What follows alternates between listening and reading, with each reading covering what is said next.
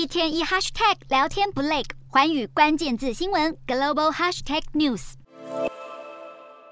老板娘将美味的食材及调味料放入锅中，熟练的翻炒动作让顾客目不转睛。这家位在泰国曼谷的智姐热炒以泰式海鲜热炒闻名，虽然店面摆设称不上高档，甚至看起来和一般的热炒店没什么差别。但却获得了米其林一星的殊荣，还吸引到亿万富翁马云亲自上门。放眼望去，智姐热炒店内座无虚席，店外的排队人潮也是络绎不绝。七十七岁的主厨兼老板娘智姐戴着护目镜炒菜的特色也成了店里招牌，但她却坦言自己对镁光灯感到不自在，甚至曾经一度想把星级荣誉退还给米其林。可别以为智姐的热炒是庶民小吃，其实每道菜的价格都堪比五星级饭店，至少五六百泰铢起跳，最贵的甚至高达两千泰铢，大约是新台币一千八百元左右。即使价格不亲民，智姐热炒的人气依然居高不下，因为生意实在是太好了。智姐的女儿也只好辞去工作，在店里帮妈妈的忙。除了智姐热炒之外，泰国路边摊有许多特色小吃，